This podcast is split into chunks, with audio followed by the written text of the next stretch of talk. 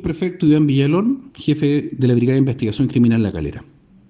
Para la PDI, el maltrato animal es un delito que se persigue con la misma fuerza que cualquier otro ilícito, especialmente si consideramos que en estos casos la víctima no tiene las herramientas para defenderse.